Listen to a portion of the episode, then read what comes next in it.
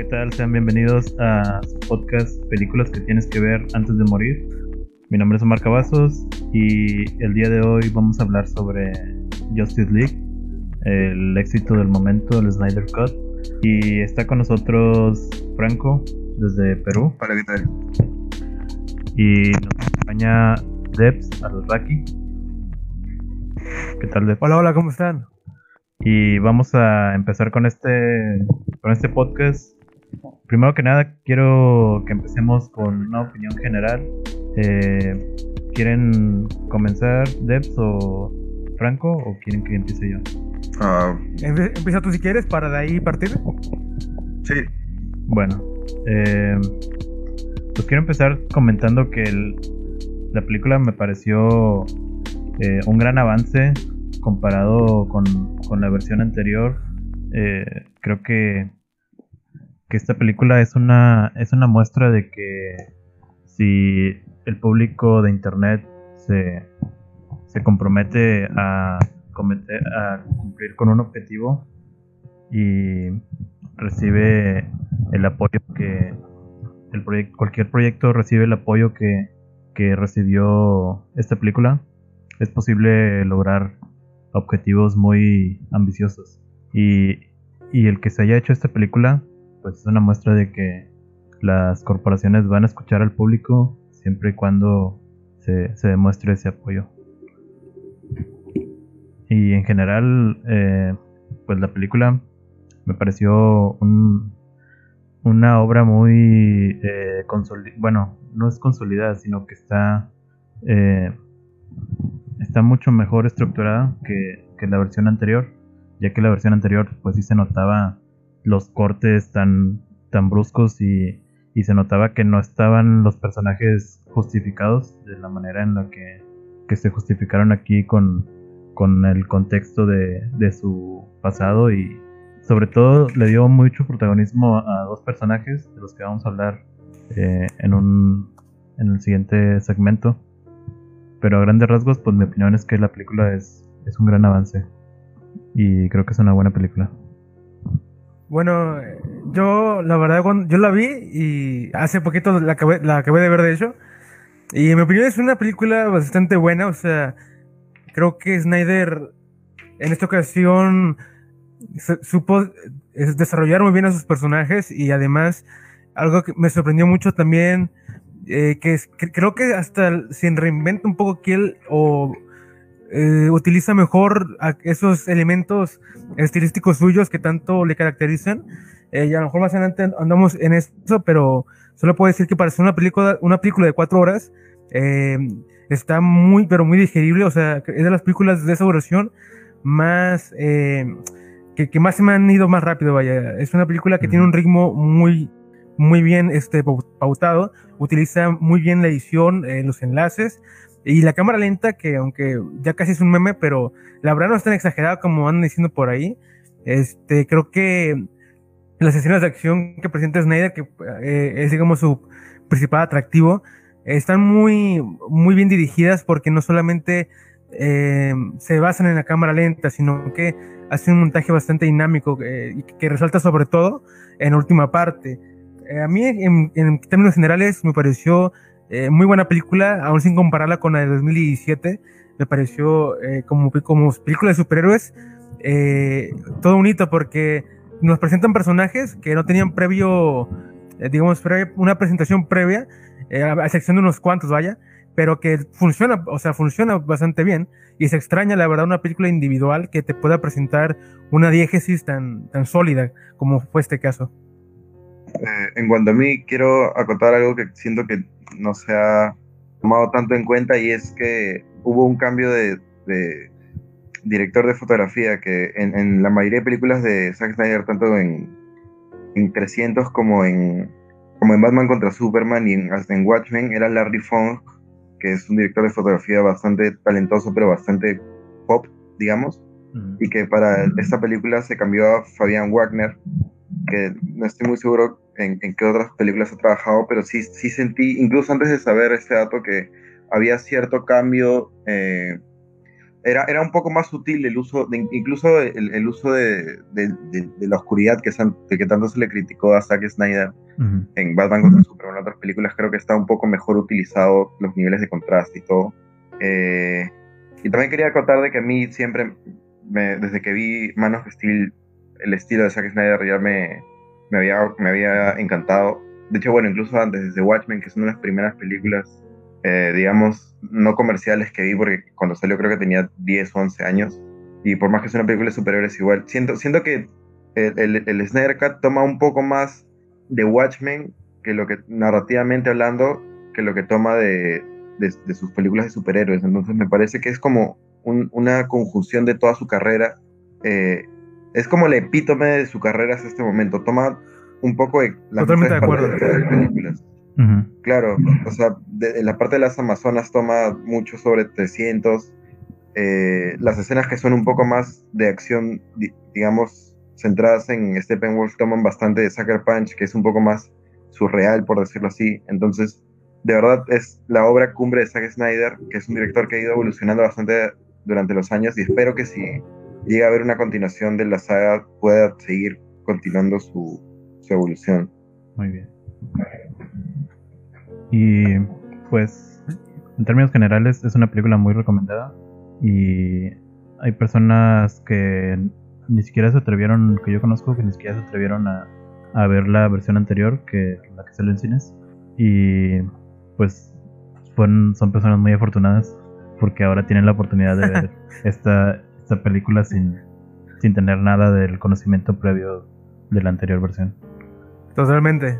Y bueno, pasemos al siguiente tema, que son los personajes, que en este caso sí que se vio un tremendo, eh, por decir, completamente una vuelta de tuerca de, cómo se trataron los personajes en, en esta versión, que aquí es, Snyder se atrevió a tomar a dos personajes que, bueno, sobre todo el personaje de Cyborg, que es un personaje totalmente secundario en cualquier otra eh, serie o película anteriormente.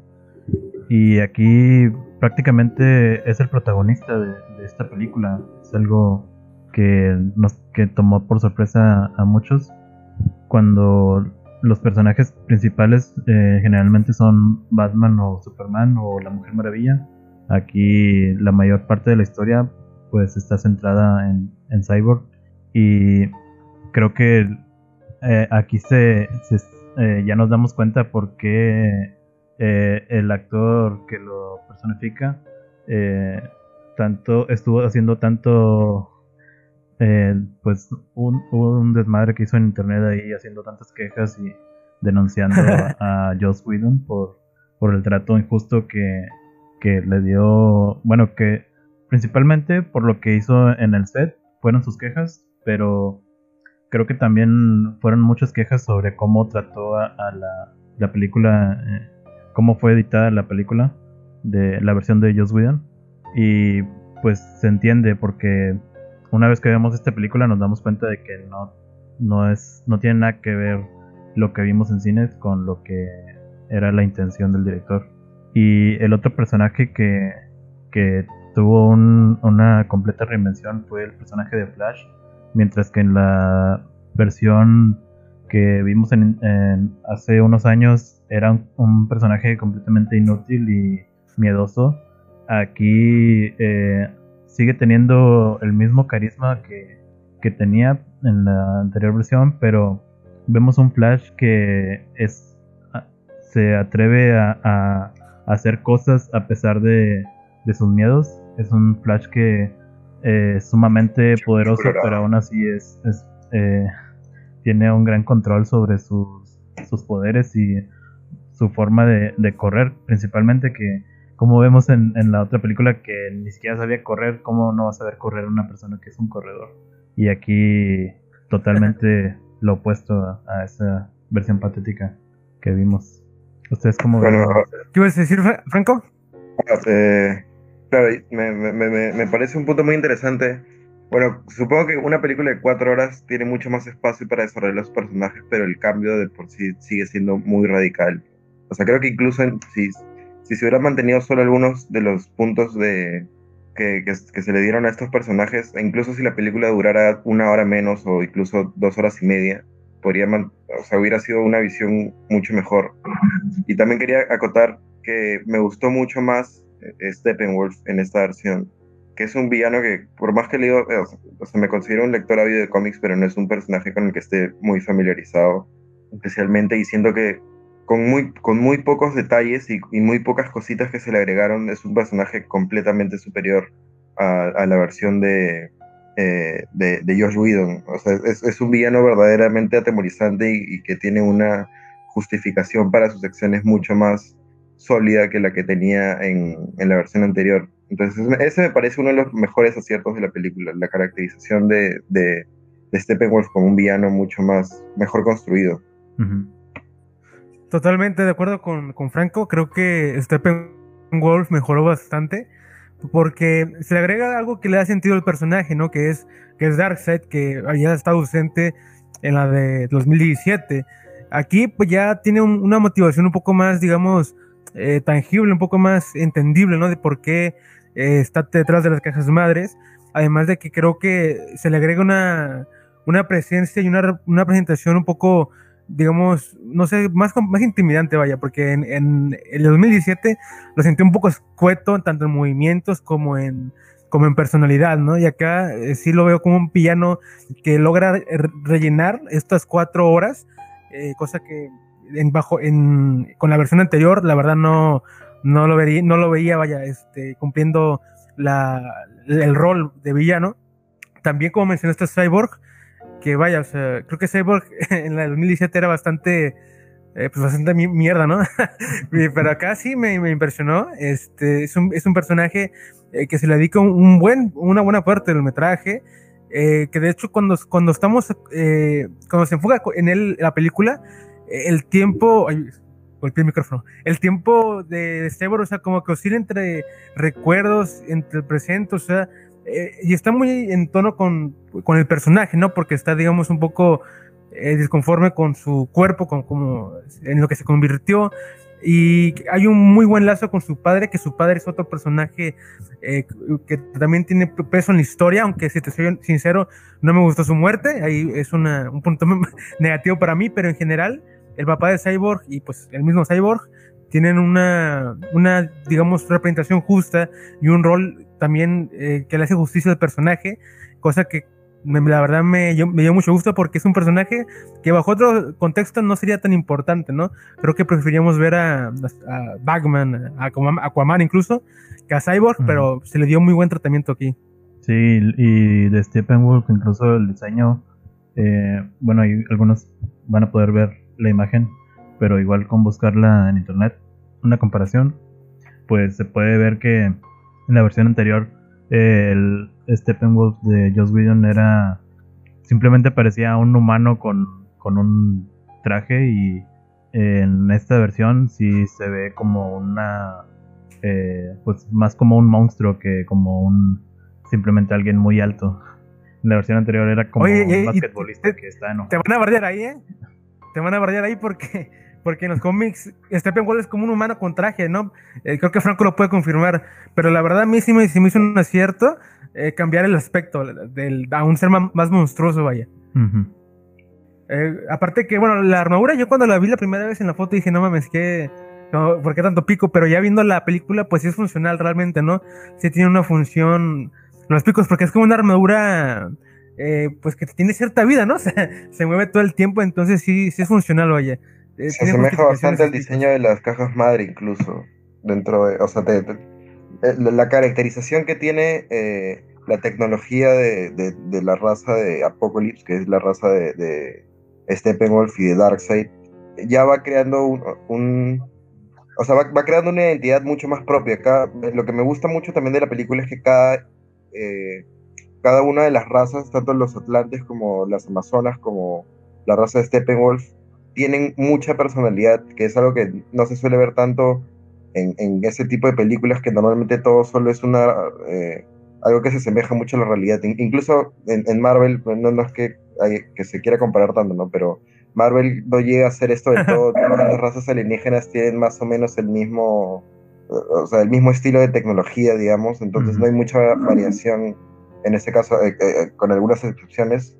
Y acá me sorprende mucho que, que a, pesar de que solo hemos visto dos o tres razas diferentes en el universo DC, cada una tiene rasgos bastante marcados y creo que ese es un acierto bastante grande para el universo DC como tal. Totalmente de acuerdo, es lo que yo mencionaba, ¿no? Sobre la, sobre la diégesis de, del universo, vaya, que plantea Zack Snyder, que precisamente se siente, pues, un universo tal cual, o sea, sí se siente que hay varias razas, artilugios mágicos, eh, profecías, porque eh, creo que exprime muy bien, vaya, toda la mitología y todo lo que puede eh, sacar de los cómics.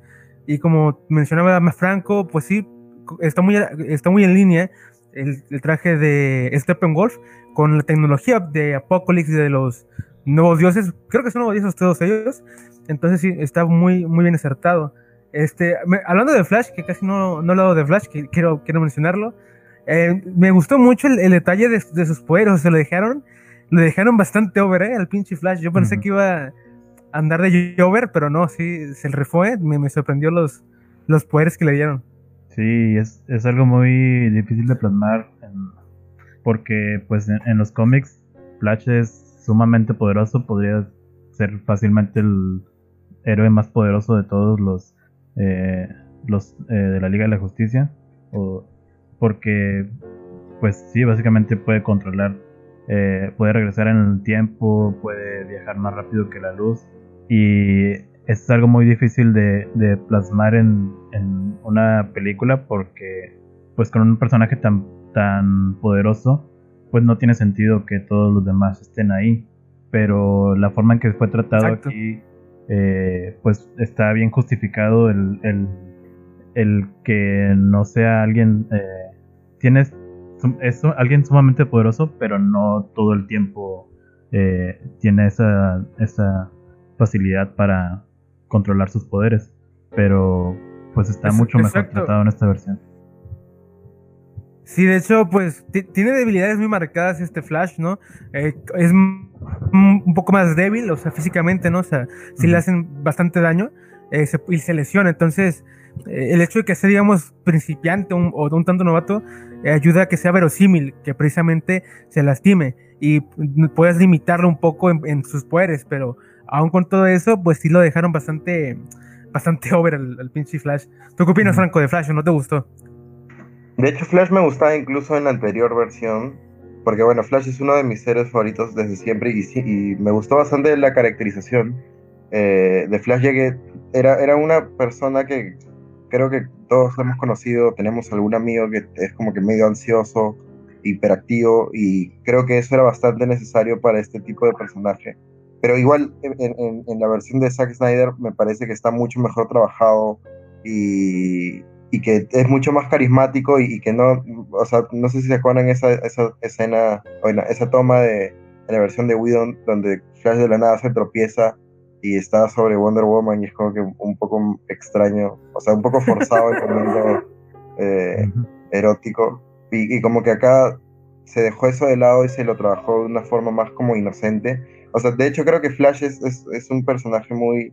Eh, que, que, nos representa a todos. Bueno, hablando más que nada de, por ejemplo, los que hemos seguido desde niños eh, a estos personajes en la serie animada o en los cómics y, queríamos estar ahí y ser parte de ellos. Entonces creo que es como una representación de nosotros dentro de este mundo. Y por eso me, es como un self-insert para todos los fans de, de, la Liga de la Justicia. Y eso me, parece algo muy chévere que, no, no, se ha abordado tanto en, otros tipos de películas de superhéroes. Claro. Y generalmente en, las adaptaciones que he visto yo, eh, este, esta parte del el personaje que, que está eh, representando al, público, generalmente ese papel lo tiene Cyborg. Porque en las adaptaciones, eh, en otras adaptaciones que he visto, él es el personaje más nuevo eh, integrante de la Liga de la Justicia. Y él es el que admira a todos los demás héroes. Pero aquí como el personaje de Cyborg era alguien que estaba eh, en sus propios problemas mentales, pues eh, creo que fue un gran acierto dejar ese papel a, Flash. Totalmente, aparte que Flash tiene varias interacciones con los miembros de la justicia y pues conecta un poco, o sea, como que se siente la, la, química entre ellos, o sea, la conexión que hay y si te fijas es el personaje de la liga eh, que más diálogos intercambia, ¿no? Con los demás, o sea, intercambia diálogos con Aquaman, con Cyborg, con, con Batman, obviamente, con Wonder Woman, entonces es como que el, que se mueve entre todos los personajes y le da bastante dinámica pues a la película, porque nos podemos poner, como dice Franco, pues en como que en su lugar y empezar a interactuar. Eh, también quería así acotar un pedacito chiquito que esto ya se venía desde antes, incluso de la versión anterior, pero la caracterización de Aquaman, la nueva, o sea, porque Aquaman siempre había sido un personaje del que todos se burlaban durante 50, 60 años de su creación. Era el típico personaje que, como que, incluso en los cómics cuando trataban de que sea algo cool, de por sí el traje no ayudaba, eh, era un poco ridículo. Y, esta versión de, tipo metalero, pescador, súper musculoso, que, que, es, es, casi directamente una creación de Zack Snyder, porque incluso en los cómics, aunque tiene una apariencia similar, en personalidad no, no es tanto así. Y, siento que en la versión de Josh Whedon era mucho más cercano a Thor en Avengers, como que era el comic relief musculoso. Y siento que en esta versión es un personaje un poco, o sea, a pesar de que es el que de, todos los héroes, tal vez el que tiene el papel más pequeño, siento que tiene una personalidad mucho más definida y tiene un, arco de personaje más marcado porque es como el que, el que no quiere ser parte de nada, no quiere ayudar a los atlantes, no quiere ni siquiera involucrarse en los problemas de humanos más que con el pueblito con el que con el que convive en, Noruega, o, no me acuerdo en qué zona era, pero... Eh, y, sobre todo que no quiere, no quiere ayudar en esta lucha porque él no la considera como, como algo suyo y, poco a poco, de manera muy sutil, se va trabajando como se va entrando en el grupo hasta llegar al punto en que, de, que muestra empatía por, por Cyborg, que literalmente es un desconocido porque acaba de perder a su padre. Y siento que es, un personaje que tiene mucho potencial y de hecho no he visto Aquaman todavía, no he tenido la oportunidad de ver la, la de James Wan, que me han dicho que, que es buena, en, pero, pero me gustaría ver una versión un poco más... Eh, esta versión más cercana a, no sé, a, los... A, los eh, como un motociclista metalero súper super mamado. Creo que es una cosa muy interesante que podría explorar hacia futuro en, en futuras películas. Sí, pues ya veremos qué pasa en Aquaman 2. no sabemos qué, vayan a hacer. Y hay, algo que decías de, de, la escena de Flash. Que um, hay una escena donde cae encima de, la Mujer Maravilla y eh, prácticamente la acosa sexualmente ahí en, en, la versión de Whedon. Eh, que aquí en, en, esta versión no está, eh, obviamente porque esa, esa, escena fue algo que Joss Whedon pidió que, el, que, que grabaran, después de que ya estaban grabadas toda la, la, película, pidió que volvieran los actores para poder grabar específicamente eso. Y yo creo que es algo muy extraño que haya pedido hacer este chiste tan... No sé, bueno, sobre todo en estas épocas que pues no, no entiendo, no tiene sentido querer meter ese, ese tipo de humor. Eh, es algo muy enfermo. Pues en mi opinión. Aunque curiosamente igual se quejaron en esta versión, ¿eh? Porque cuando Flash salva a Iris, la, ah, la acaricia la cara, ¿no? Y ya, ay, no me la estoy alentando, Dios mío, y, no mames. En fin, o sea, los dos se traían de todas formas. Quiero suponer que tal vez no la conoció ahí y ya tenían una historia de algo y como que eso le daría más sentido porque sí es un poco perturbador que haga eso, pero a lo mejor como que quiero suponer al menos eso, como que ya se conocían, de repente eran amigos de la infancia, algo así, y la reconoció. De hecho, eso tendría sentido. Pues por las miradas que intercambiaron, yo supongo que ya se conocían. Claro, o sea, puede ser como que es su amiga de la infancia y la reconoció en ese momento, dijo, la tocó como para ver, ¿eres tú en tal, serio? Tal vez ya la había visto varias veces, o sea, no es necesario que sean amigos ni nada, pero ah, tal vez ya la, sí, ya la conocía de antes y eh, de hecho está enamorado de ella o algo así. Pero eh, sí, fue algo muy extraño la escena de en la versión de Snyder, pero creo que fue peor la versión de Whedon. Por mucho. O sea, es una escena funcional, pero tal vez sí es un poco innecesaria, ya que, o sea, no, no me disgusta la escena, pero creo que sí, eh, Sí, es un más. poco rara, sobre todo la elección musical y todo, como que no, no me llega a cuadrar del todo. De repente es la, la escena que menos me, me cierra de la película, pero igual me parece una buena escena para mostrar eh, visualmente los poderes de Flash. Bueno, ¿qué pasa con, con el guion o- y los diálogos? ¿Qué les parece? ¿O, Sí, o- claro, o claro. qué onda? Sí, sí, hay que, hay que seguir, hay que seguir. Sí, eh, bueno, pues el guion, pues obviamente se siente, eh, se sienten los cambios en, esta, en esta versión, pues obviamente tuvo más, más espacio para desplayar todo, el- justificar toda la trama y le ayudó mucho todo ese tiempo que tuvo eh, Snyder para ir justificando poco a poco todo lo que estaba sucediendo, como eh, pues como ya habíamos dicho de Cyborg, que en la versión anterior se notaba que simplemente era alguien que tenía partes robóticas y estaba enojado. No sabíamos por qué. Y ahora en esta versión eh, entendemos completamente el contexto de, de su, de su vida anterior como humano mediante flashbacks. Eh, vemos cómo eh, tuvo un accidente eh, con su madre y cómo su padre no estaba, eh, cómo era su vida, donde su vida era casi perfecta en, jugando en la universidad, jugando fútbol. Y pues todo esto, todos estos pequeños flashbacks eh, fueron ayudando a que nosotros entendamos mejor al personaje, entendemos por qué, por qué está enojado con la vida, por qué tiene depresión, por qué no quiere acercarse con nadie y por qué odia pues es todo pues todo como por qué odia todo mientras que en la versión anterior solo veíamos que era alguien que tenía partes robóticas y estaba enojado aquí vemos entendemos muy bien su situación Yo, yo, yo solamente voy a puntualizar en algo, porque la verdad no. Casi nunca me fijo en, esas cosas yo. Pero el guion podemos quejarnos de muchas cosas, pero definitivamente de la, del desarrollo de los personajes, creo que no es una de ellas. O sea, creo que en ese aspecto está bastante eh, bien trabajado, ¿no? O sea, cuatro horas y las aprovecho muy bien. Eh, sin embargo, algunas otras falencias de guion que pueden encontrarse, yo honestamente no, no les presto tanta atención por el hecho de que es una, eh, es una película y sobre todo Snyder es un director eh, que mueve más la trama eh, mediante las emociones que por que encaje, que, que porque encaje la trama por sí misma, ¿no? Este, por eso hubo, hubo cosas que yo dije, dije, bueno, esto, esto no tiene sentido, pero no paso porque la, la imagen me, me cautiva lo suficiente como para tragarme lo que estoy viendo, ¿no? Como por ejemplo el, la escena tan criticada de Wonder Woman, ¿no? Que mata a los terroristas. Eh, la gente empezó a decir de que no, es que cómo puede ser que mates a los terroristas ay, frente a las niñas y, y bueno, en fin, yo la verdad no, no me pude hacer un, análisis moral tan grande de- del guion, pero yo por la imagen y por la escena construida dije, vaya, te lo compro, está, está bien. Este, sin embargo, si pudiera señalar una falencia de guion, eh, lo voy a señalar ya que lleguemos al epílogo, pero sí, ahí es donde yo encuentro un poco más de, de cosas, pues, de que sí, digo, vaya, ahí como que lo hizo a propósito para dejarlo abierto por una continuación, pero no va a tener continuación, entonces es un error de guion con todas las letras, ¿no? Pero como debatible, debatible. eh, Yo sé.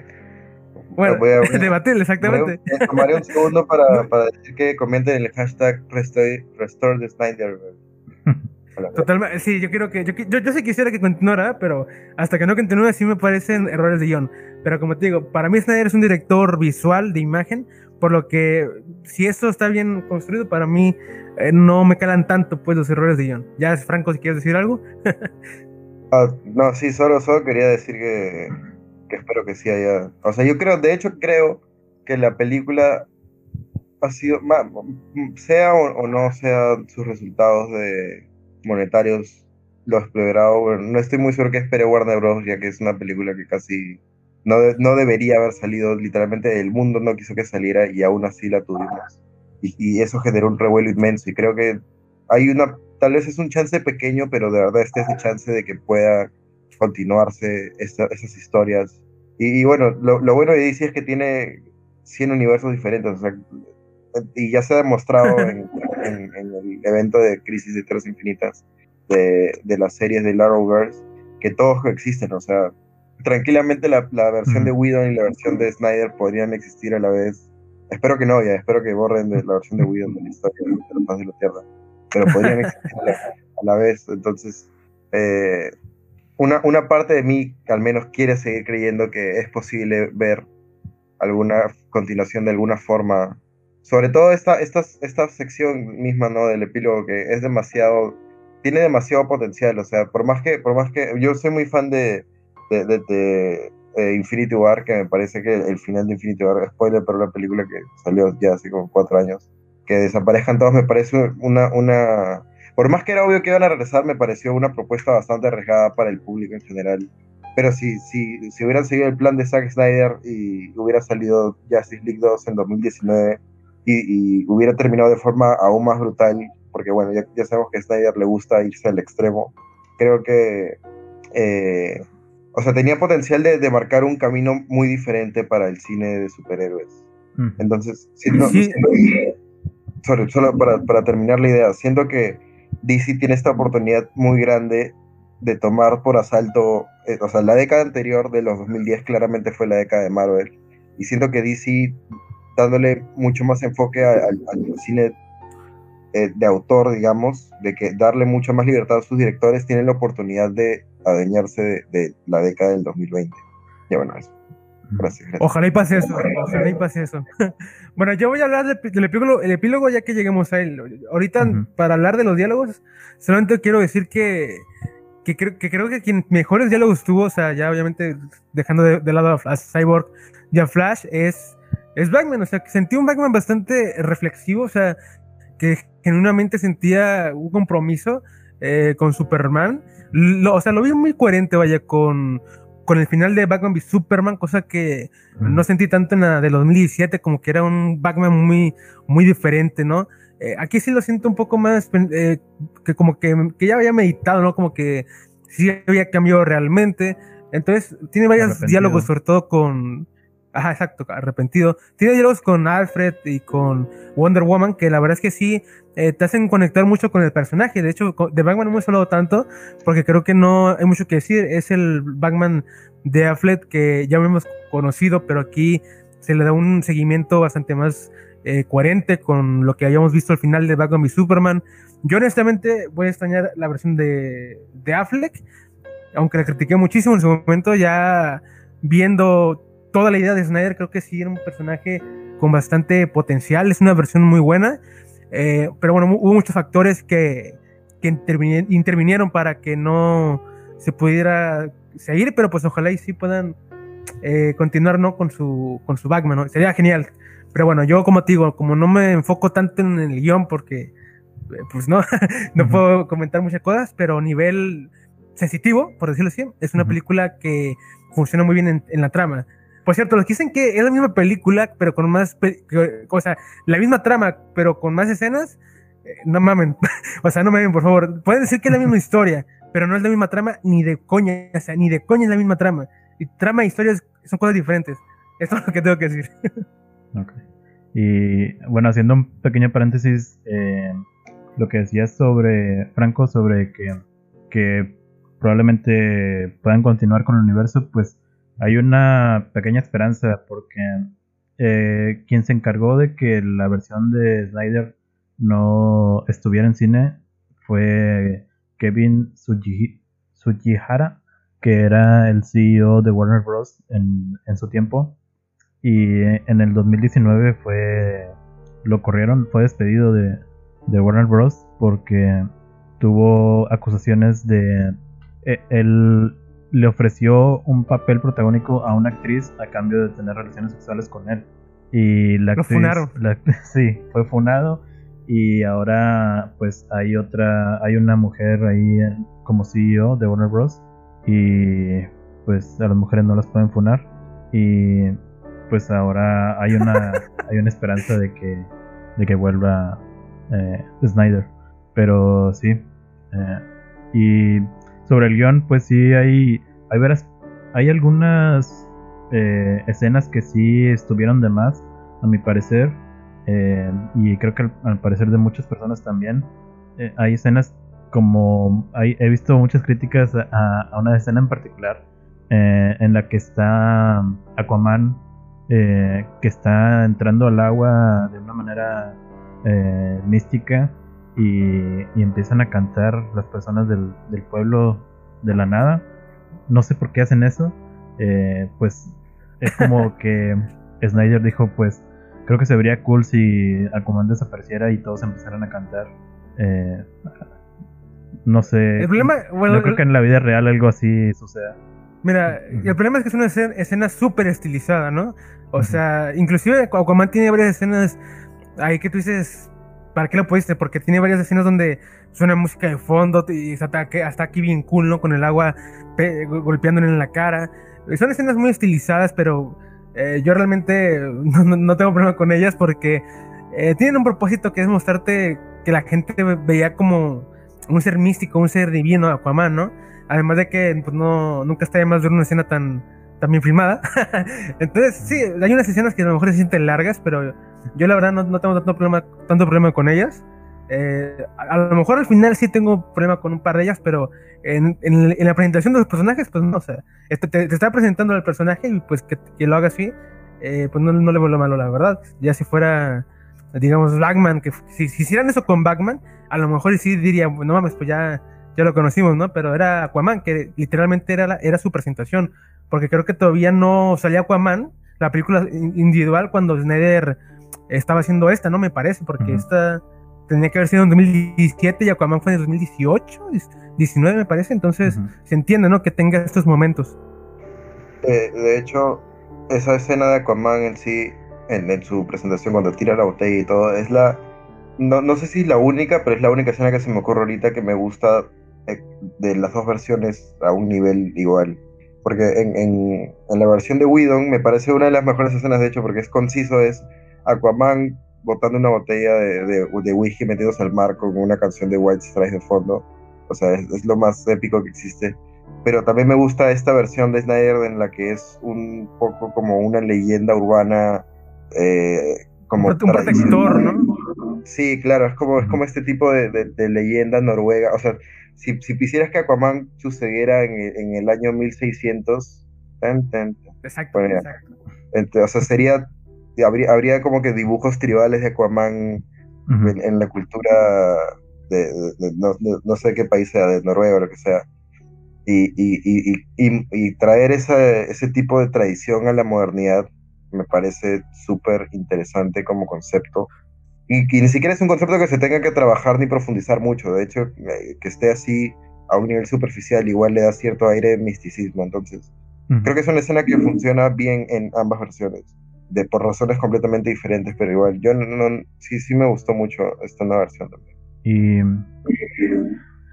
bueno, otra, otra cosa que cambió mucho en la película fue el humor de, de la película. Eh, uno pensaría que que por ser Snyder pues no, no tendría nada de humor. Eh, incluso hay escenas que pensaba, mucha gente pensaba que eran parte de, de, Whedon, que eran que Whedon los había hecho, pero no. Eh, hay unas escenas que sí estaban en la película que, que eran las mismas que en la versión anterior. Eh, ejemplos de, por ejemplo, los algunos diálogos de Flash donde hace algunos chistes leves, pero por alguna razón las mismas escenas que vimos en la anterior película, eh, yo siento que en esta película no, no fue un humor tan, tan infantilizado como, como en la versión de, de Whedon. Creo que en, la versión de Whedon se notaba demasiado eh, que era una copia eh, del humor que se trata en el, en el universo de Marvel, de, sobre todo en, en Avengers, con metiendo una broma tras otra, tras otra, hasta el punto de, hartar. Y aquí en, creo que el humor se trató eh, de una mucha mejor forma.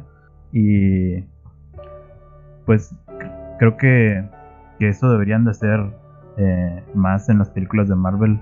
Eh, no tratar de, de, ser tan payasos y meter chistes o release eh, comic release eh, cuando, cuando sea necesario, no cuando pase un minuto. No sé qué, qué opinan ustedes de eso. yo en este punto no, no, no tengo mucho que, que agregar, eh, solamente que hay unos chistes que, que sí, yo esperaba, yo pensé que eran de Whedon, como el de ¿cuál es tu superpoder? ¿no? Dice, yo soy rico. Qué mamada. Pero bueno, este, me, me, dio risa porque como en la primera versión se, se sentían tan planos los personajes, pues se buscaba conectar con el público mediante el humor, ¿no? Aquí pues tenemos un poco más de, de trasfondo, entonces estos chistes no se sienten como un intento de simpatizar con el público, sino que ya, digamos, forman, forman parte de algo un poco más eh, extenso, de, un personaje que ya te está, que ya se, está desarrollando en pantalla. Por eso creo que se sienten tan diferentes, ¿no? Porque ya no es un personaje hueco, sino que es un personaje que tiene cierta presentación. Este, yo creo que el humor entre Flash y Batman, que es donde creo que más eh, destacamos, ¿no? Eh, esta presencia del, humor, está bien llevada porque es un tipo de humor que normalmente vemos en, en otras adaptaciones de Batman, ¿no? Que, que bromea o hace chistes sobre su dinero. Eh, que le pregunta que si tienes un satélite y dice, tengo seis. O sea, siempre hemos visto ese tipo de humor en, en, otras versiones de Batman, ¿no? Haciendo humor con su dinero. Entonces, no me pareció tan fuera de lugar.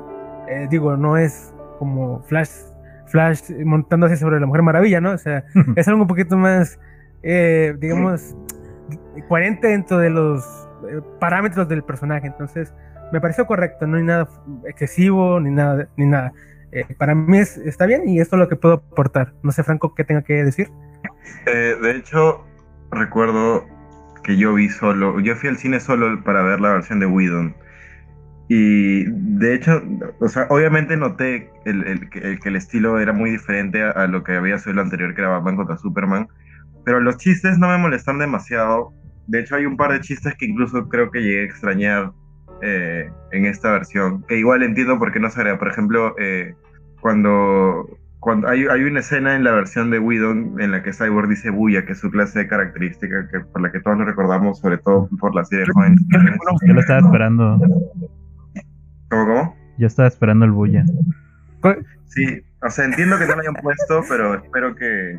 De hecho, siento, siento que hay algo que hace Snyder y que me parece incluso más, más este, un sello más característico dentro de, este, de, de, de su saga, digamos, de superhéroes, es que los personajes no tienen arcos completos en una sola película, sino que especialmente, por ejemplo, Batman y Superman, que son personajes que evolucionan bastante y, recién llegan al punto final de su caracterización eh, en la tercera película. O sea, Batman empieza siendo, bueno, como ya, como ya mencionamos, eh, un personaje amargado y que a muchas personas no les gustó esta versión ya que les parecía que iba en contra de, de lo que Batman representa en los cómics. Pero para esta película ya es el Batman de los cómics. De hecho, quiero, o sea, siempre he mantenido esta postura, pero Ben Affleck me parece el mejor Batman que tenemos por ahora, porque igual le tengo mucha fe a Pattinson, ¿no? Pero me parece el Batman más fiel a los cómics y el mejor caracterizado que hay.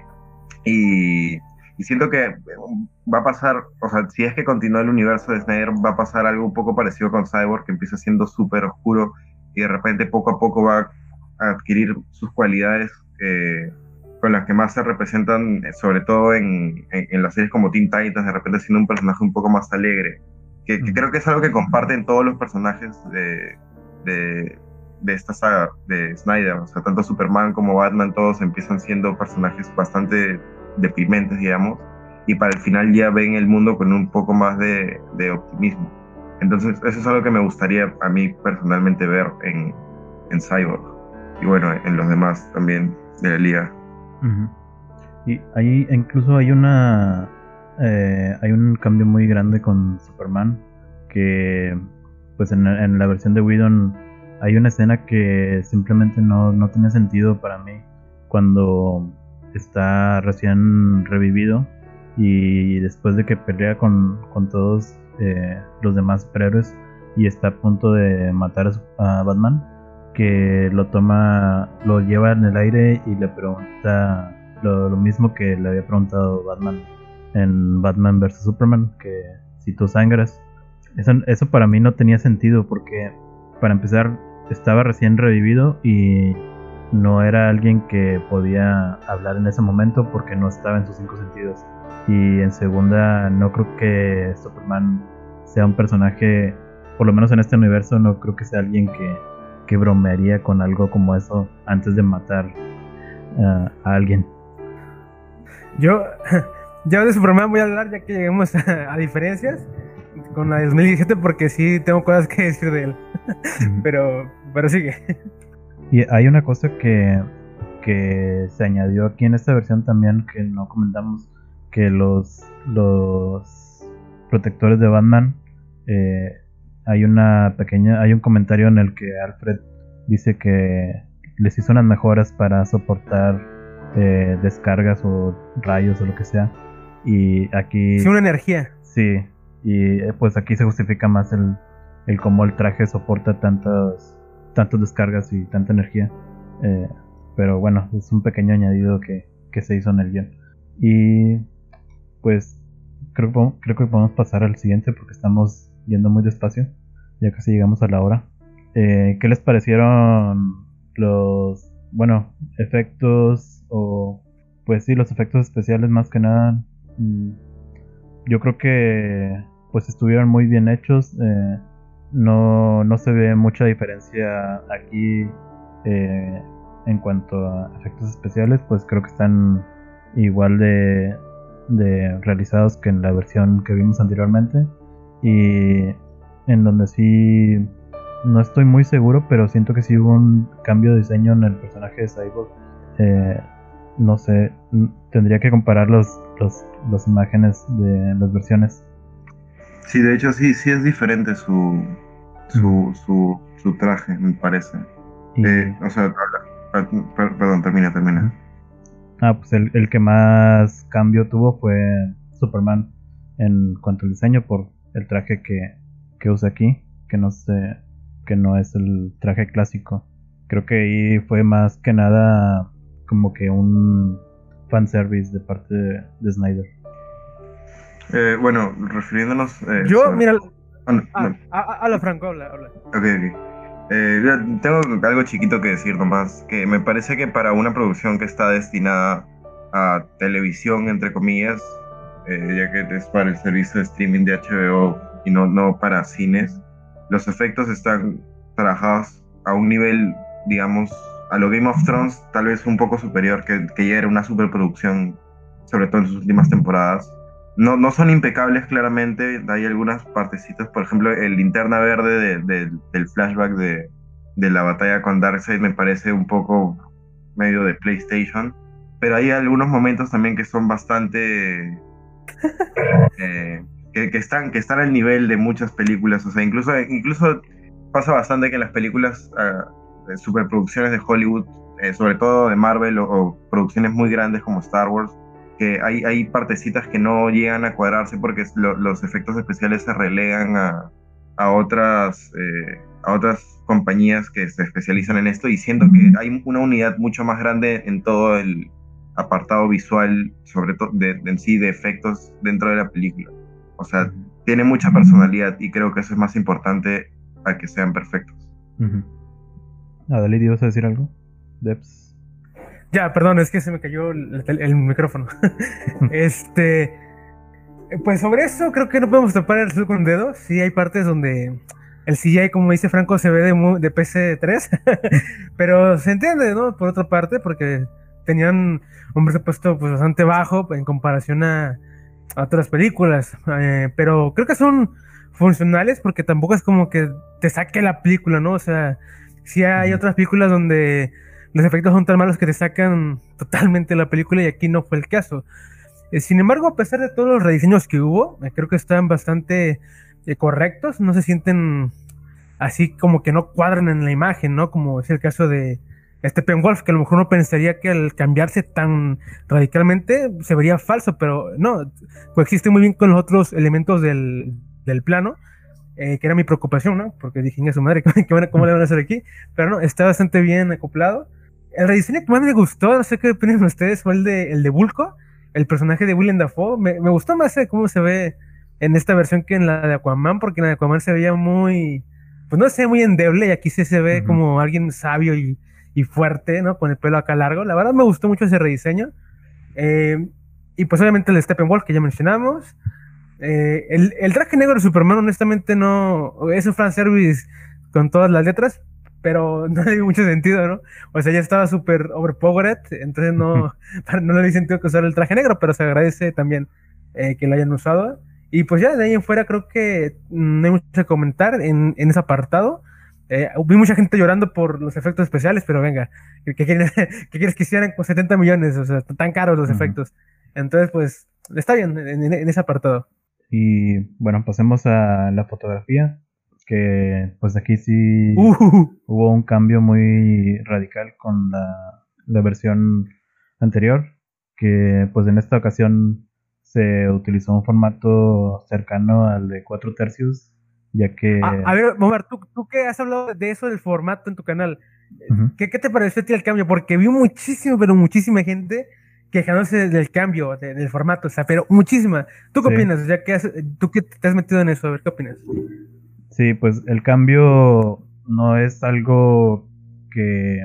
Bueno, el cambio del formato fue para las versiones que fueron eh, exhibidas en IMAX, que la pantalla IMAX originalmente es en formato 1.33, que es muy cercano al, al 4 tercios.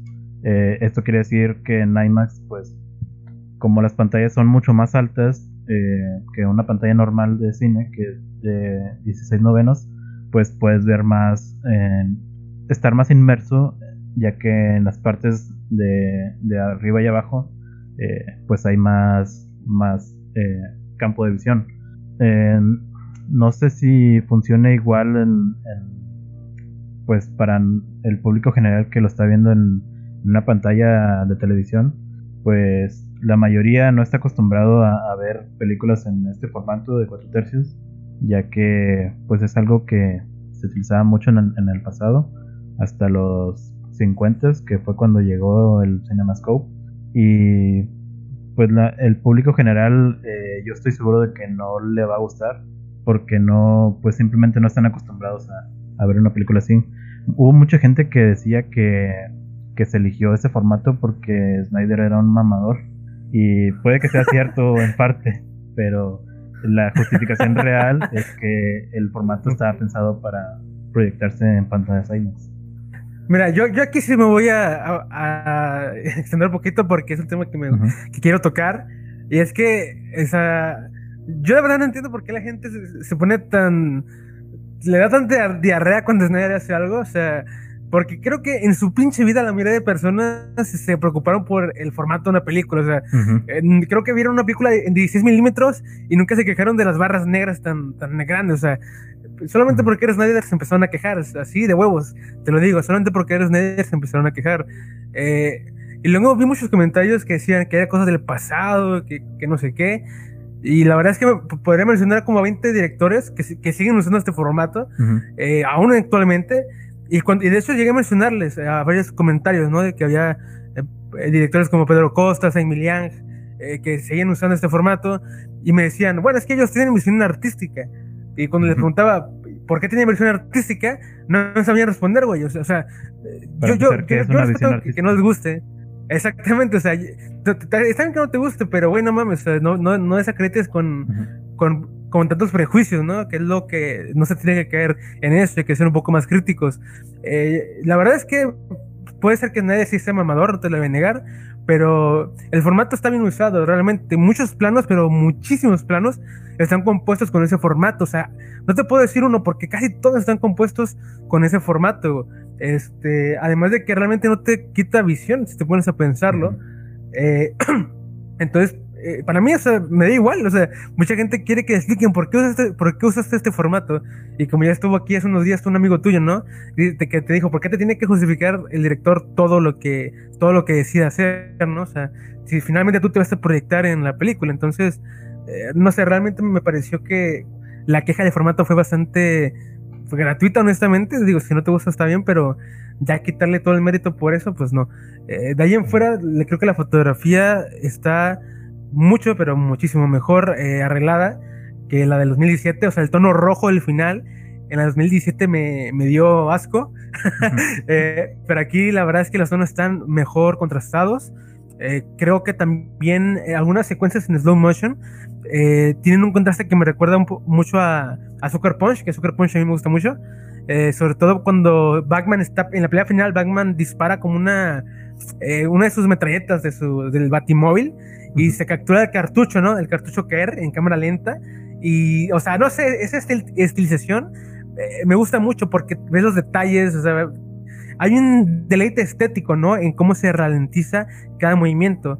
Y es ahí donde me gusta porque siento que Snyder se volvió a atrever a meterle más elementos a su, estilo, porque hay momentos donde vemos una misma acción, ¿no? Desde diferentes ángulos. O sea que digamos, vemos un golpe, pero se nos presentan varios ángulos, varios ángulos de ese golpe, y entonces podemos apreciar el movimiento. O sea, el movimiento esconde una cierta epicidad, ¿no? Porque Snyder siempre busca epicidad. Entonces, cuando te muestra tantos ángulos de, una misma acción y en cámara lenta, pues el tiempo obviamente eh, genera ese deleite retiniano, ¿no? Del que estoy hablando. Y entonces creo que agregarle este detalle, la verdad es que sí hizo bastante eh, disfrutable su acción, porque si te soy sincero, mm, la acción de Snyder en Man of Steel y Batman y Superman me pareció muy, muy parecida, como que no se atrevió a cambiarle mucho. Y aquí sí le, vi que le agregó más cosillas. Eh, la fotografía pues está compuesta, te digo, usando muy bien el formato, sobre todo en, la, en el flashback de la invasión a la Tierra, ¿no? Donde pelean los Atlantes, las Amazonas contra el ejército de Darkseid y hay unas composiciones muy, muy chidas eh, utilizando el formato este. Entonces, a nivel fotográfico, Snyder nunca va, o casi nunca te va a quedar mal. Eh, hay muchas tomas muy chingonas. Eh, los contrastes y los detalles que hay en los primeros planos me gustan mucho porque en la primera versión sentí que no hubo tantos primeros planos que conectaran conmigo, ¿no? El personaje. Y aquí sí hubo algunos, unas miradas, eh, unos acercamientos que conectaron conmigo más, vaya. Creo que ayudó a que simpatizara tanto con, con estas versiones de los personajes en, contraposición con, lo, con la versión anterior. Pero bueno, eso es lo que tengo que decir. La fotografía está muy bien, el formato eh, es debatible, pero en, general me gustó. Y pues nada más, no sé, Franco, ¿tú qué? Bueno, de hecho, yo estoy estudiando ahorita ciencia de la comunicación y me gustaría mucho especializarme en dirección de fotografía. Entonces, eh, lo que una de las ah, cosas que más me importa en, en cada vez que una película, sea Tarkovsky o sea, no sé, alguna película de el, tipo este de la familia Peluche, no me de Derbez, es la fotografía. Siendo que incluso la, peor película puede tener un plano que se te queda grabado y, eso hace que valga la pena. Y, algo que siempre me ha encantado de Zack y eh, algo que me llamó la atención desde, la, desde que en el 2008 o 2009 que salió Watchmen, veía los trailers en la tele, era su fotografía. Y creo que también en ese sentido consigue finalmente eh, perfeccionar su estilo. Eh, como bueno, ya he mencionado bastante sobre, sobre el aspect ratio, que también no me parece, no me afecta en lo absoluto, no creo que haga peor o mejor la, la película, pero sí me, me parece que, que los planos y los encuadres están hechos para, para este formato. O sea, de repente en, fue, cada plano que se hizo fue hecho pensando que se iba a proyectar en, formato de, tres cuartos. Sí, bueno, IMAX, que creo que no es, exactamente igual, pero es, similar.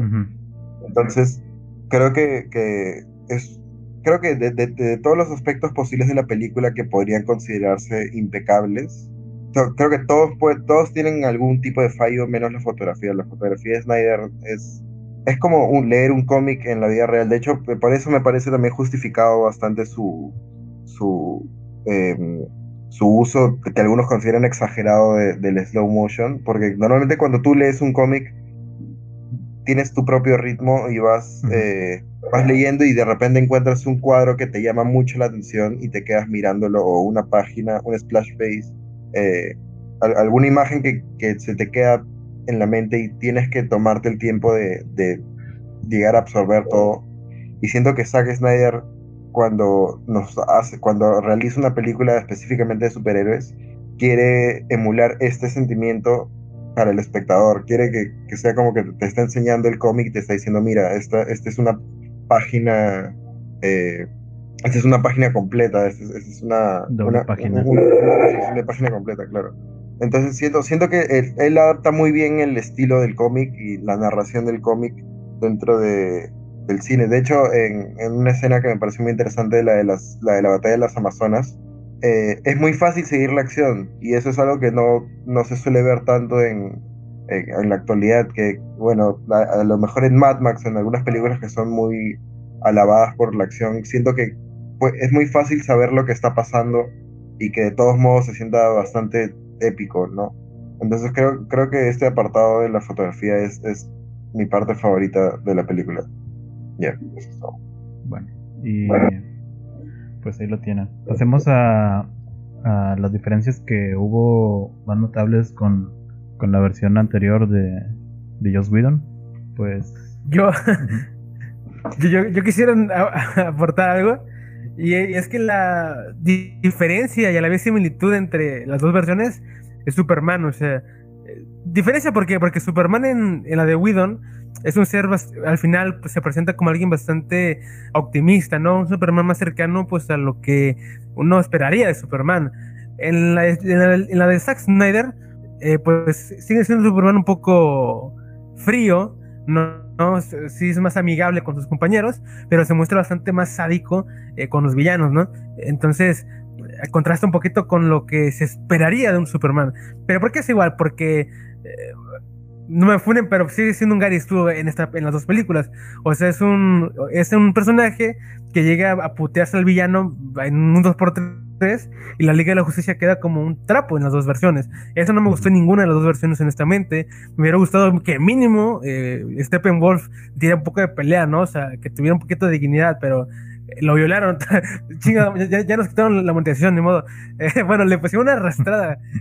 Ahí lo censura, le pusieron una arrastrada a Steppenwolf en las dos versiones y, y no me gustó para nada eso, eso del Superman. Pero digo, es la similitud y la diferencia más grande que hay en las dos películas, lo que yo siento que las conecta y las separa al mismo tiempo. A mí lo que sí me gustó de Superman en esta versión, que en realidad no es Superman sino Clark Kent, fue que le dieron eh, un toque más humano al personaje. Tiene, tiene más escenas eh, con, con Lois y con su madre, con Marta. Y. Me da risa su nombre. Y. Why do you say that name? Y esas creo que fueron de mis escenas favoritas cada, cada vez que, que interactuaban. Eh, sobre todo cuando se muestran las escenas donde Lois está recordando a Superman o...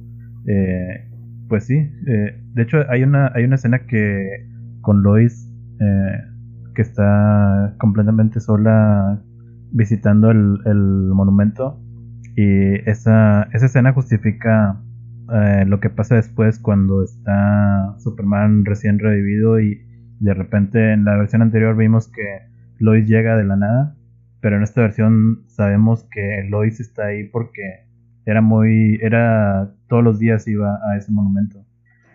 Y, y aquí pues se justifica el por qué, por qué está ahí. Y pues mis escenas favoritas fueron esas agregadas de, de Clark Kent interactuando. Sobre todo con esa música de, de que fue compuesta para, para la película de Superman de, del 2013. Esa música le agrega un sentimiento muy melancólico a las escenas. Mm, bueno, si yo tuviera que decir algo creo que ya hemos mencionado bastantes diferencias, pero justo lo que mencionas de la música de... No estoy seguro si Hans Zimmer participa en esta, pero sé que Junkie Excel, que es el que también está en Batman contra Superman, eh, eh él, sí, sí estoy seguro que, que aportó al, soundtrack. Y me parece que es un mundo completamente diferente. No me acuerdo ningún tema de, de la versión de, de Widow, eh, excepto el, tema Wonder Woman, que ya era como que un tema que desde el momento en que lo escuchas ya se te queda en la mente, y la nueva versión que ponen aquí, que tiene como cantos gregorianos, me parece una adición muy importante a mi colección. Y después el, volver a escuchar el tema de... bueno, es un spoiler, pero al, final de la película sale el ex Luthor y escuchar su tema me parece uno de los, uno de los mejores temas de, de, de, cualquier película de superhéroes y creo que está muy infravalorado.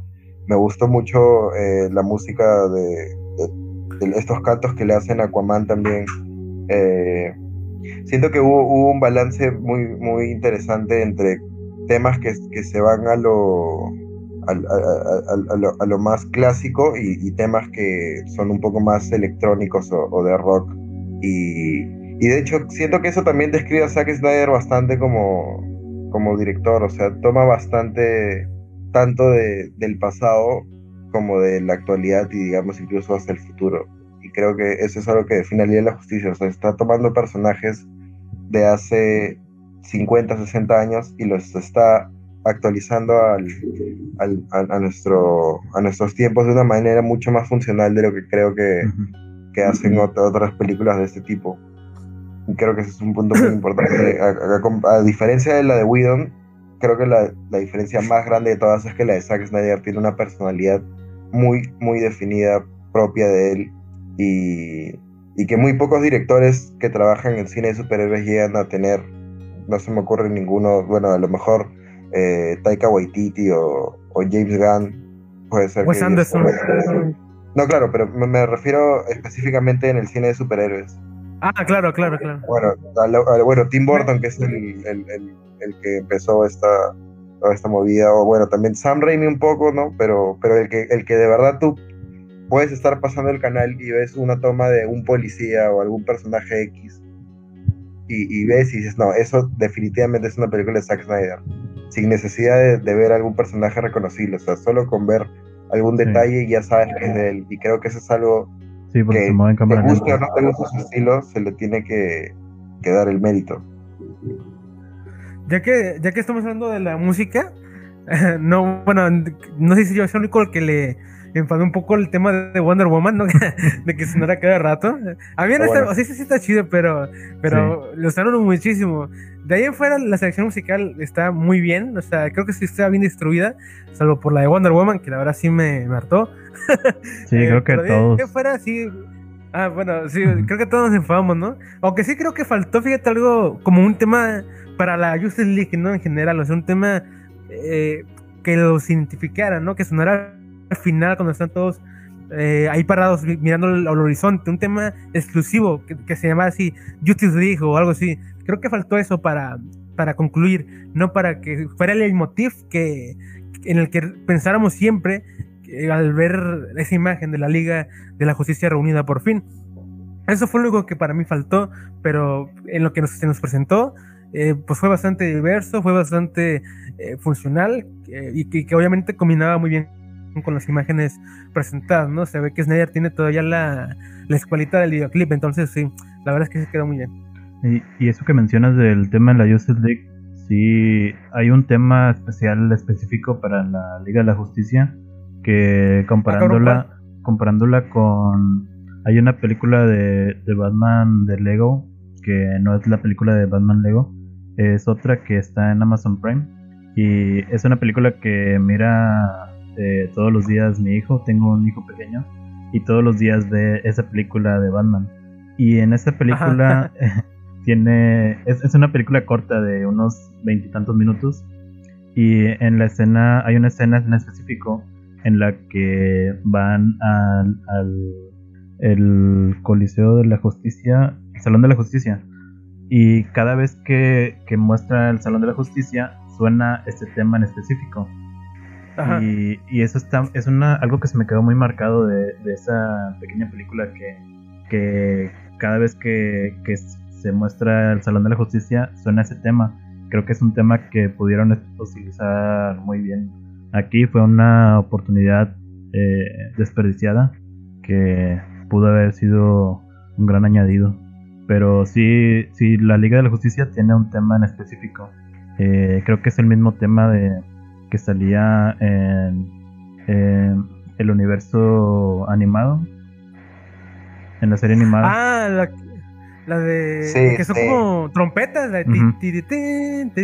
algo así. A ver, lo voy a poner. Lo voy a poner a ver a la mierda.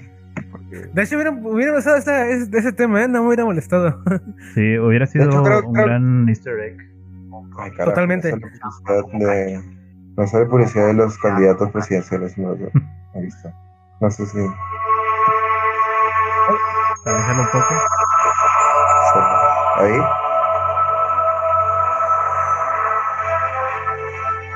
Ándale, ese es. Aléjalo un poco del micrófono. No sé, ¿me parece o es el mismo tema que usan en el intro de, de, de DC Universe? Creo O sea, es, cuando- es muy parecido. No, es diferente, es diferente, pero sí va por ahí. Pero sí es parecido.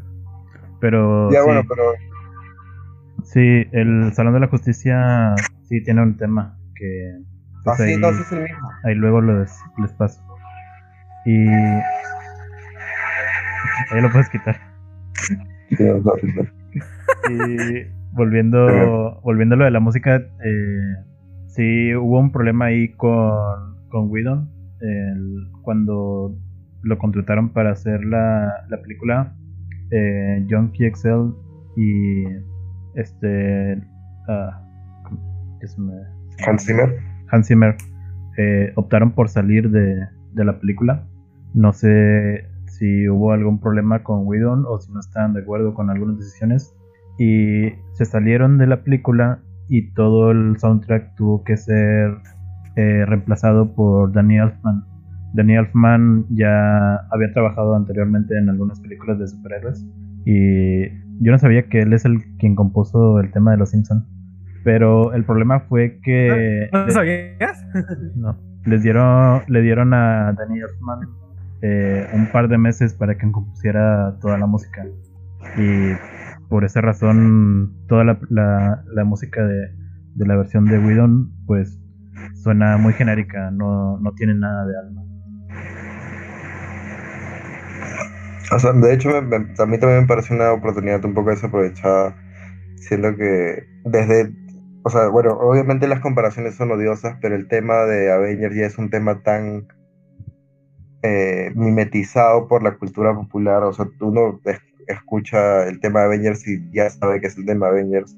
Y, ya tenían este tema preestablecido desde hace tantos años que los fans de los cómics reconocen y, que podría ser presentado para una nueva generación eh, y que no se llegó a explotar del todo y tam- también creo, creo que es, o sea, no lo había pensado hasta ahora, pero creo que tienes razón y que es una oportunidad desperdiciada para, para ponerle ese punche y que el tema sea también parte de, eh, o sea, que tenga, que tenga un impacto mucho mayor, porque de hecho el soundtrack me parece muy bueno, pero creo que ese, ese añadido del- del tema de la Liga de la Justicia hubiera sido muy, muy, muy a favor de la película y del universo en sí. Y bueno, pues pasemos a lo último, a la parte más controversial, que Mira, viene siendo el epílogo de la película. mira, para mí el epílogo es a Snyder sa- sacándola, la desenfunda, la pone sobre la mesa y dice, miren, de esto se perdieron. Eh, eso para mí es el epílogo, honest- honestamente. Es como cuando ves a tu ex después de meses y te pones mamadísimo. Exacto.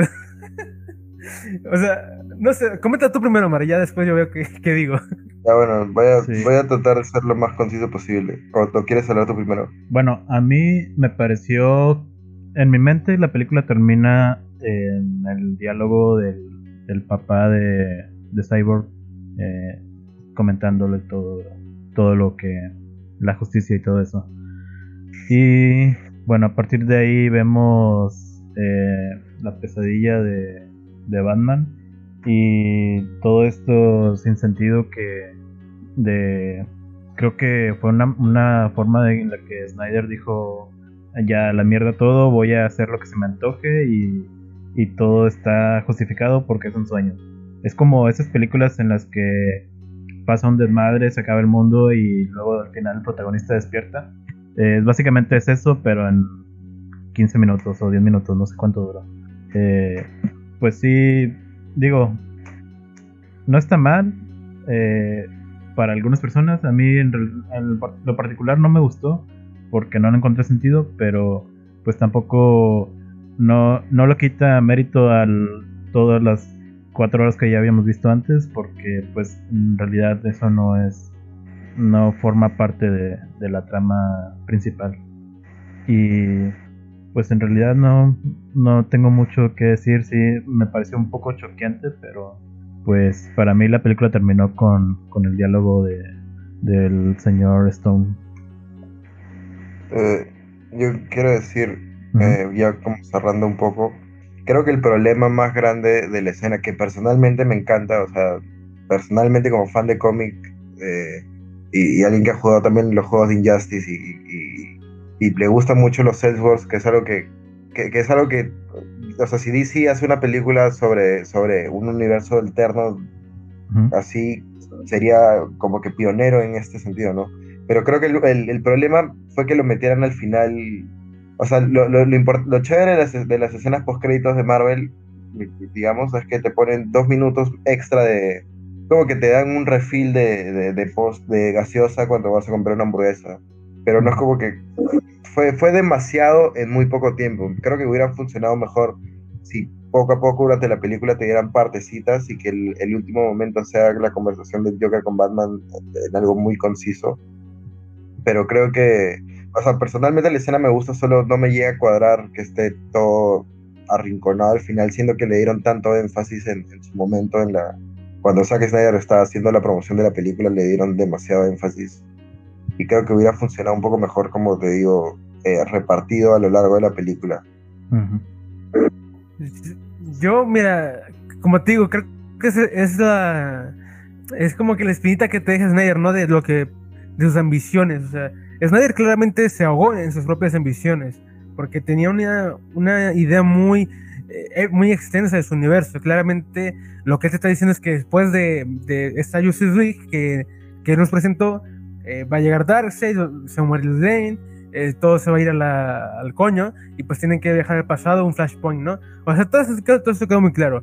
Pero para mí fue demasiado, como dice Franco, te lo dio muy de knockout. Eh, y honestamente, si llevas a, hacer eso, güey, pon, maldita sea, pon una referencia a Hal Jordan de perdido.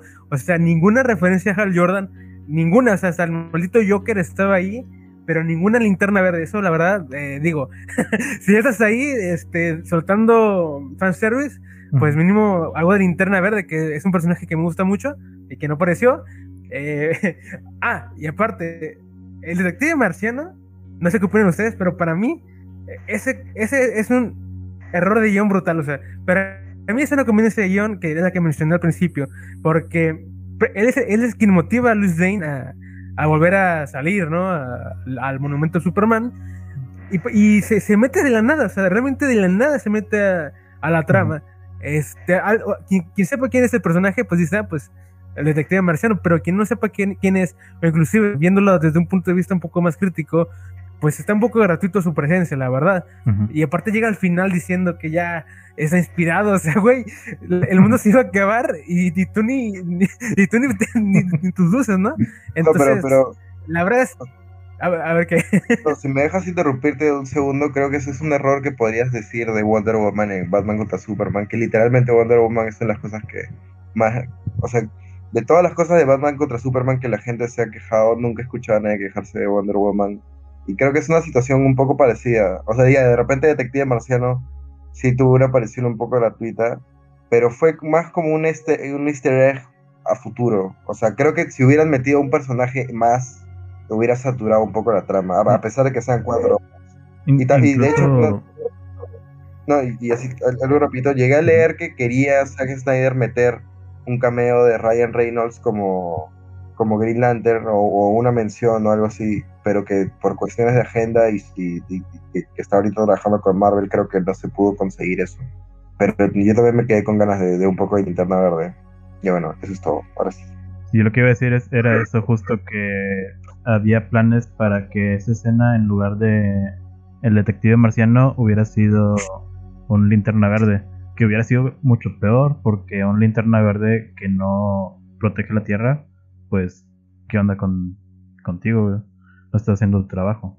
Y, pero sí, fue, fue algo que no me esperaba y creo que sí me dio algo de cringe ver esa escena porque, porque estaba, estaba perfectamente justificado que fuera Marta quien motiva a Lois porque había una gran conexión ahí en, en su, en su luto. y hubiera sido perfecto que, que estuvieran ellas dos platicando y ella la motivara. No, no era necesario para nada que, que fuera el detective marciano. Y nosotros Pues sabemos mira, que es el es- detective marciano porque conocemos el personaje, pero la gente común no va a saber qué onda. Bueno, yo, yo, yo desde mi subjetividad opino que es imperdonable que, que no haya habido ningún guiño a Hal Jordan, aunque no haya estado Ryan Reynolds, un guiño a Hal Jordan, de un piloto recibiendo, o sea, un piloto, una nave de fondo, lo que sea. Eh, o sea, hasta está el pinche Atom, güey, hasta el pinche Atom que a nadie le importa, bueno, no sé si a alguien le gusta ese personaje, un pero hasta el pinche Atom, hasta Atom, güey, está, y, y no está Hal Jordan. Bueno, para mí eso fue, fue como que, bueno, ahí muere.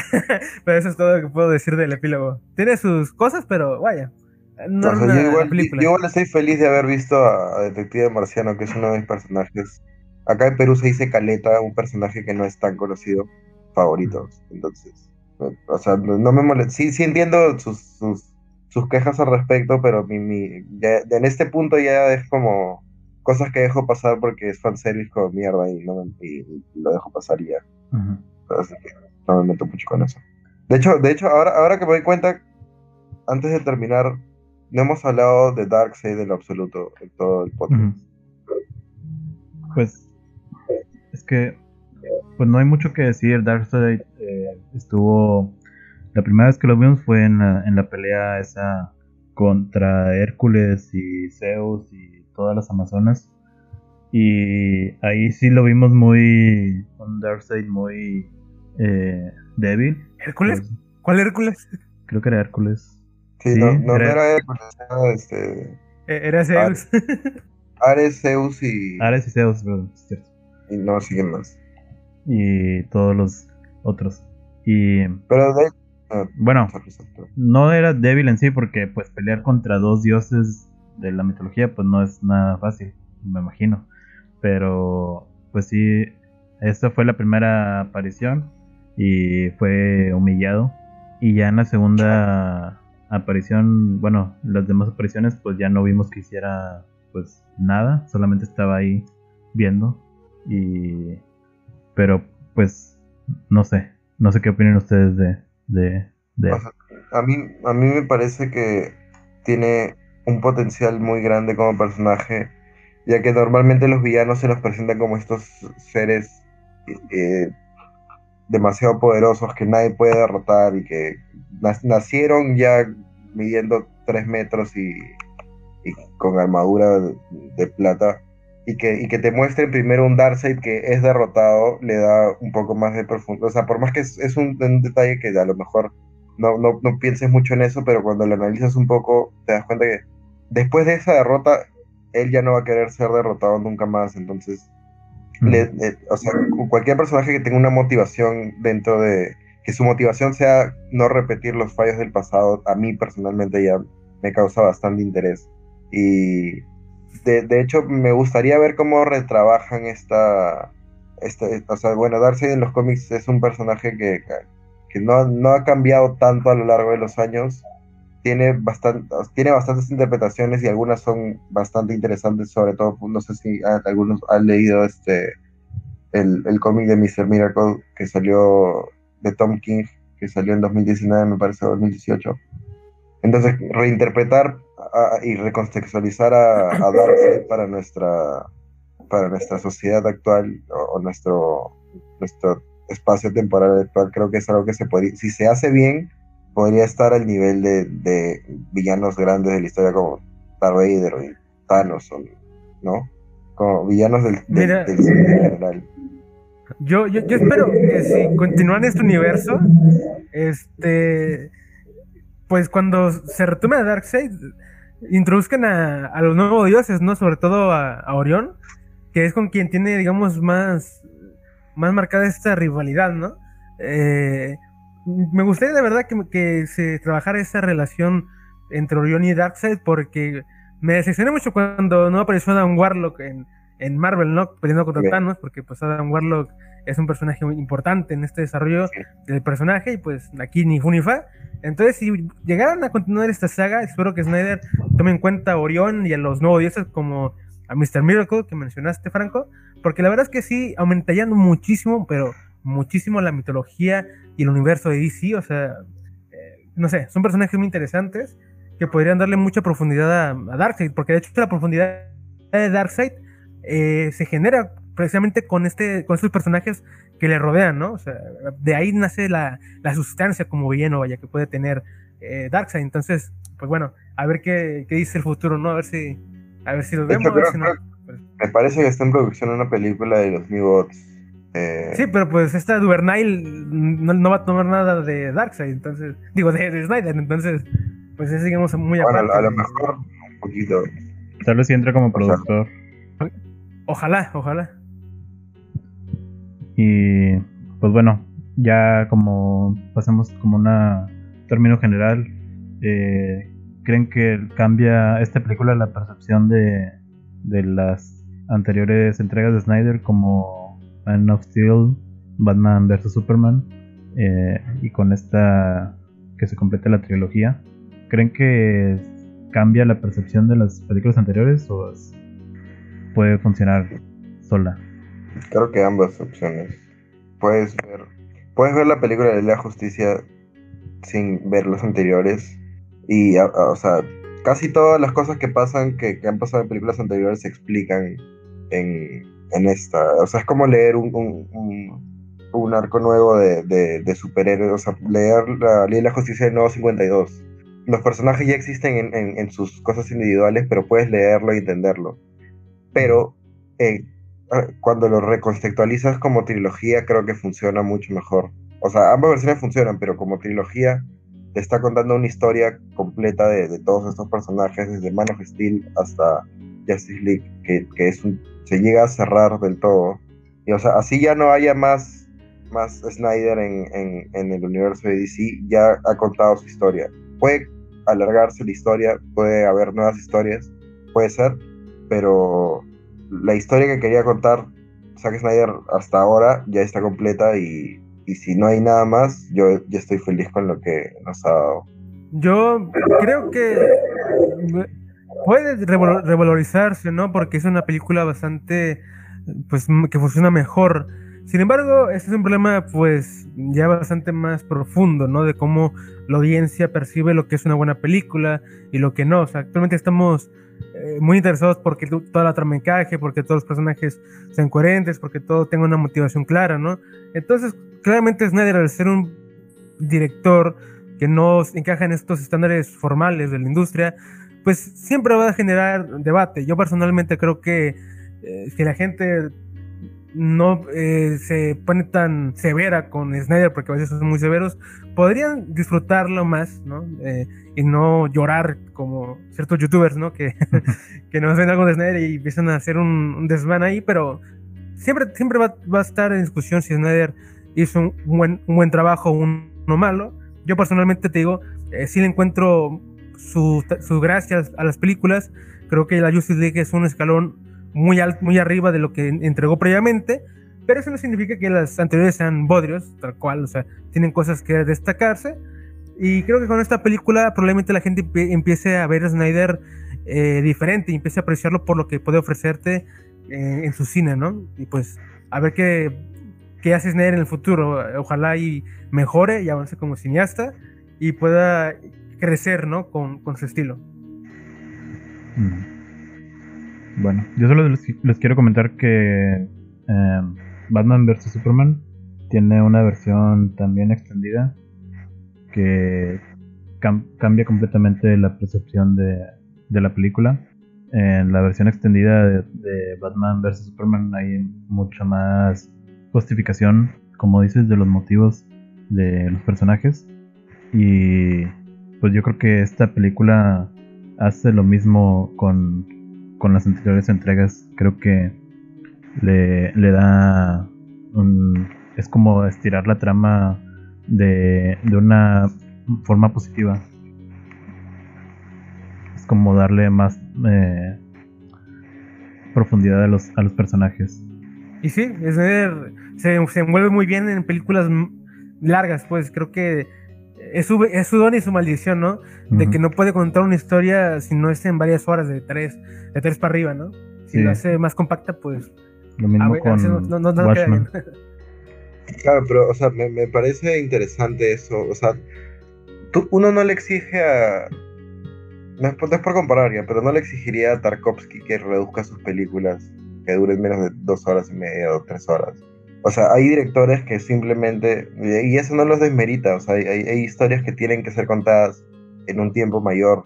Eh, las, películas, las películas de acción en general funcionan porque puedes contar una buena historia en dos horas o dos horas y media, pero eh, eh, este tipo de películas que son un poco más masivas a ver, y, que involucran a tantos personajes, creo que sí es necesario que duren un poco más. Tal vez no cuatro horas, pero digamos, tres horas me parece un, un tiempo que debería estandarizarse un poco más, ¿no? O sea, no sé, no sé por qué todos a huevos quieren que sí o sí las películas duren dos horas o menos. Creo que debería de, abrirse más el espacio a que haya blockbusters que, que duren de tres horas o más.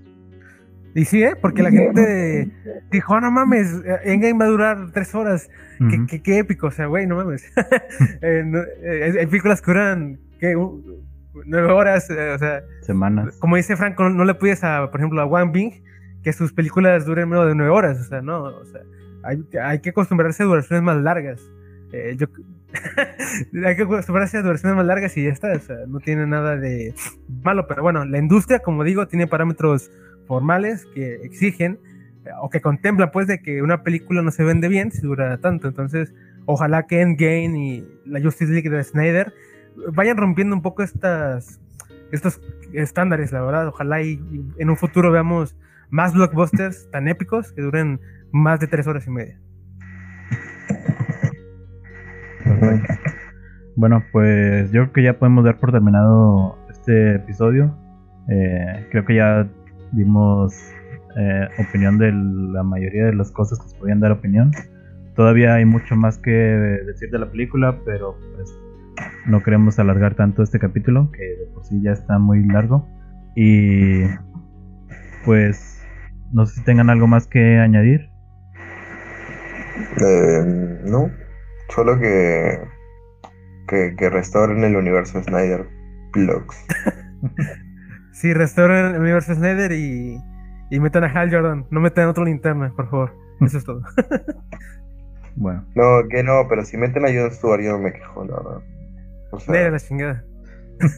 y que, sea John Boyega. Hostia. Prefiero al pelirrojo. A ¿Cómo? ¿Cómo a, Guy, Gardner también. Que, que, sea, que sea el actor de Ron Weasley. De hecho, creo que no sería una mala idea. O sea, tiene el peinado de honguito y todo. Y es. No Hal Jordan o nada. Bueno, pues. Por ahí decían que Hal Jordan iba, No, ya, bueno, hay que, hay que cortarlo. Pero por ahí he escuchado que podía ser Tom Cruise y me parece una buena opción. Me pareció una buena opción un Hal Jordan mayor, como que. Pero ya, hicieron eso con Batman un poco, pero. Como que un Hal Jordan más experimentado me parecería una buena opción. Hal Jordan de la tercera edad. No, no tan viejo tampoco, pero. Como que con las canas así en, en la 100, como que el peinado que tiene en, en la saga de, de Parallax. Sí. Tal vez. Pero bueno, pues yo creo que ahí podemos cortarle. Eh, por mi parte yo me despido. Mi nombre es Omar Cavazos. Este episodio lo pueden encontrar en YouTube y en Spotify. Y pues nada, nos vemos en el siguiente capítulo. Bye. Muchas gracias. Chao.